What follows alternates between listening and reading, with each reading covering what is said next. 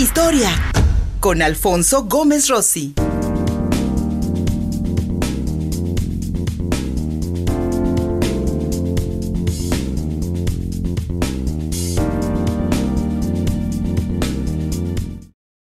Un día como hoy, pero de 1920, entra en vigor en los Estados Unidos el derecho al voto de las mujeres. Fue a través de la llamada enmienda 19 que se reconocieron derechos políticos y electorales plenos de las mujeres norteamericanas. Y ya nos has explicado en otras, en otras entregas, mi querido Alfonso Gómez Rossi, que la Constitución de los Estados Unidos no tiene reformas, sino enmiendas. Y fue a partir de esta número 19 que se reconoce el voto de la mujer sin duda alguna, en un hecho que fue precedente en este continente americano. Hola, mi querido Alfonso Gómez Rossi. Hola, buen día. El internet está un poquito mal, entonces espero que no haya problemas con la transmisión. Pero bueno, hoy conmemoramos justamente que hace 103 años se hicieron las celebraciones en todo el país de Estados Unidos para conmemorar que se había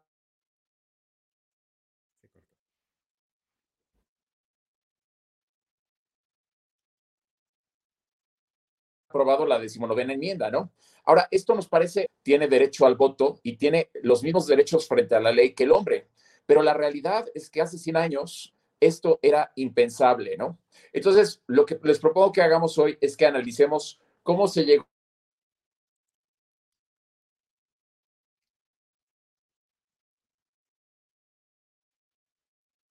fueron los pasos que se siguieron para ello en cuanto a los derechos de la mujer en el mundo inglés y en el mundo hispano, ¿no? ¿Y a qué me refiero con esto? Generalmente cuando pensamos en la mujer en la colonia, en la Nueva España, pensamos que la mujer tenía eh, la posibilidad de casarse o ingresar a un convento. En la colonia aquí en la Nueva España también la mujer tenía derecho a, a, a, tener su apellido, a retener su apellido y a transmitírselo como apellido materno a sus hijos. Tenía derecho a heredar ¿no? Ella de su padre y tenía derecho ella a heredarle a sus hijos sus propiedades. Esto es muy importante porque justamente en el mundo de habla inglesa y en sus colonias, esto no ocurría. La mujer quedaba realmente a cargo como una dependiente del hombre, ¿no? El padre era responsable de la mujer y cuando ésta se casaba, el marido se convertía en el responsable de la mujer. La mujer no tenía derecho a administrar su herencia, perdía su apellido en el momento en el que se casaba con su marido y adquiría el apellido de él. Los hijos no tenían el apellido madre. Y entonces encontramos que en entre el mundo latino, me refiero el mundo latino al mundo, por ejemplo, a Italia, Francia, España y las, y las colonias que ellos tuvieron, y el mundo inglés, la mujer estaba más eh, subsumida a los intereses del hombre que en el mundo eh, latino, ¿no? Ahora bien, eh, ¿qué es lo que va a pasar? Bueno, pues en el siglo XIX, entre la primera y la segunda revolución industrial, empieza a haber una serie de cambios que definitivamente van a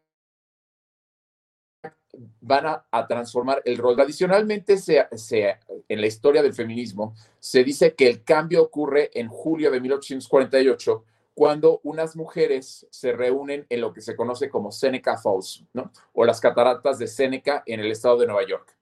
En esta reunión, las mujeres hicieron una declaración de los sentimientos o la declaración de Seneca Falls. Y básicamente lo que ellas arguyen es que cuando Estados Unidos se independiza y reconoce su le da el derecho de voto a los hombres, entendiéndose por hombres al género masculino, pero no se lo va a dar ni a los esclavos ni a las mujeres.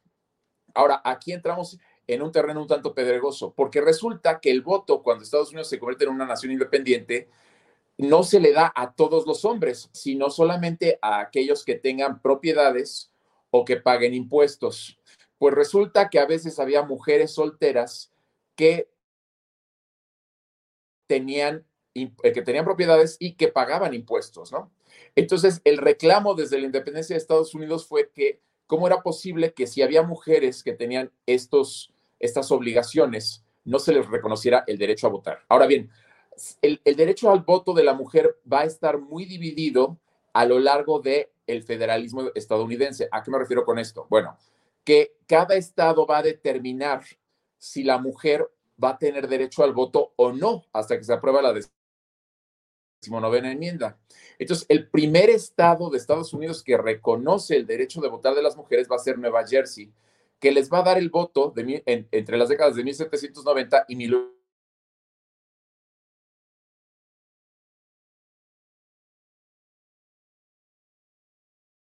800. Ahora bien, estas parte de las mujeres en Nueva Jersey, justamente porque los políticos que perdían generalmente le echaban la culpa a las mujeres diciendo que por culpa de ellas habían perdido. Y entonces uno de esos candidatos que perdió en una elección decidió cuando ganó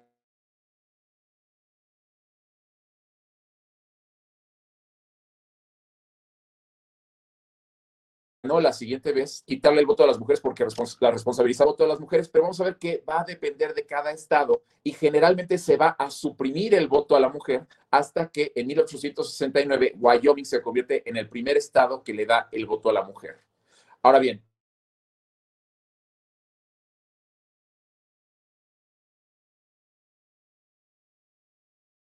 mujeres tienen derecho o deberían de tener derecho a tener la libertad de elegir a sus representantes, ¿no?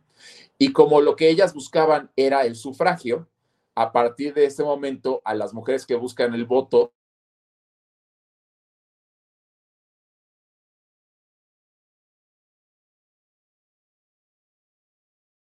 o el derecho a votar, se les va a conocer como las sufragistas. A primera ola de sufragistas que tratan de influir para que se les dé a las mujeres el voto. ¿no?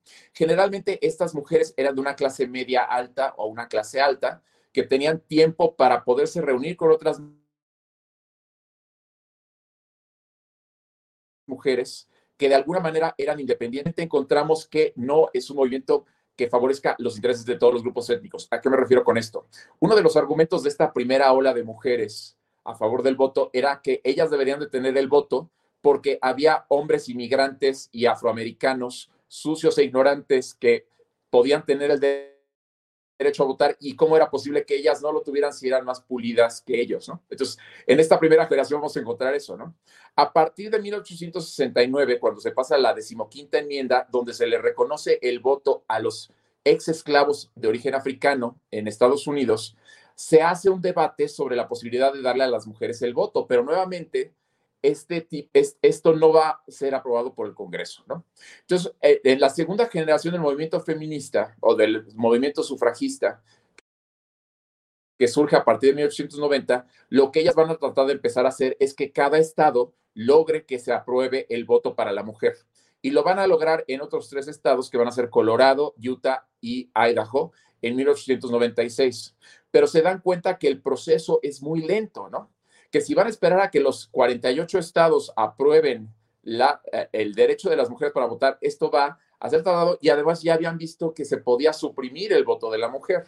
Entonces, lo que ellas empiezan a buscar, los, las sufragistas en esta segunda es que se haga un reconocimiento federal, es decir, que la, que la ley federal ampare el derecho de todas las mujeres para votar y que esta ley no pueda ser eh, eliminada por los estados. Entonces, encontramos que a partir de la segunda década de, 1900, o sea, entre 1910 y 1920, las mujeres empiezan a copiar el modelo de las sufragistas de Inglaterra. Inglaterra en ese momento también estaba buscando que las mujeres consiguieran el sufragio y lo consiguen, pero los métodos que ellas van a utilizar va a ser marchas, protestas, eh, huelgas de hambre, eh, paros, ¿no? Y entonces vamos a encontrar que las mujeres de esta segunda generación de sufragistas van a aplicar las mismas tácticas lideradas por una mujer que se llama Alice Paul, Alicia Paul, que había estado en Inglaterra y que había visto que estas tácticas habían funcionado. A partir de 1913 encontramos que se empiezan a hacer marchas en Washington que tratan de congregar a los diferentes movimientos de mujeres que estaban buscando diferentes cosas, porque el movimiento sufragista de Estados Unidos nunca fue unificado, siempre fueron diferentes grupos que estaban buscando diferentes cosas que beneficiaran a la mujer, pero que no necesariamente buscaban que todo fuera dirigido hacia el voto, ¿no? Por ejemplo, había un movimiento de templanza que buscaba que los hombres dejaran de tomar a partir de pasar ciertas eh, enmiendas a la Constitución en la que se prohibiría, se prohibiría el alcohol, ¿no? En 1903 entonces empiezan estas marchas y en 1916 se hace una marcha justamente el día en que el presidente Woodrow Wilson gana las elecciones de Estados Unidos. Ahora bien, él va a ser clave esta historia porque él va a ser el que le va a dar, eh, va a proponer o va a mover que el, el derecho a las mujeres al voto. Pero ellas van a participar en una marcha el día de su elección y las van a arrestar, ¿no? Más o menos participan en esta marcha 3.000 mujeres y la policía no hace nada para evitar que los hombres que las empiezan a agredir físicamente eh, eh, se detengan, ¿no? Entonces encontramos que muchas de las mujeres de esta marcha van a ser golpeadas, les van a aventar cigarros encendidos, les van a, las van a ofender, ¿no? Y también dentro del movimiento había una pugna porque las mujeres de origen afroamericano querían participar dentro de la marcha y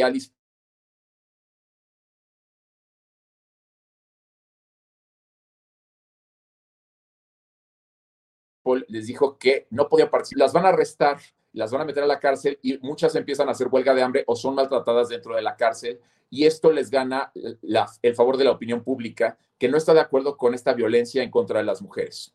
En 1917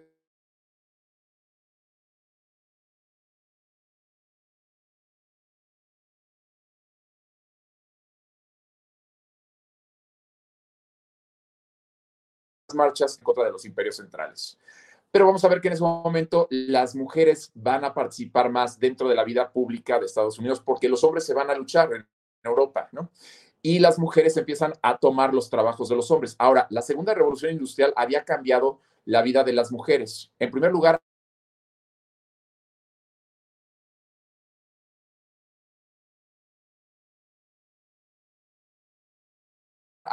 este movimiento del campo a las ciudades propició que las sus ideales. La segunda revolución industrial también propició que las mujeres trabajaran y generalmente ganaban menos que los hombres. Entonces, ellas alegaban que sería justo que por lo que ellos, ellas trabajaban tenían que ganar lo mismo que los hombres.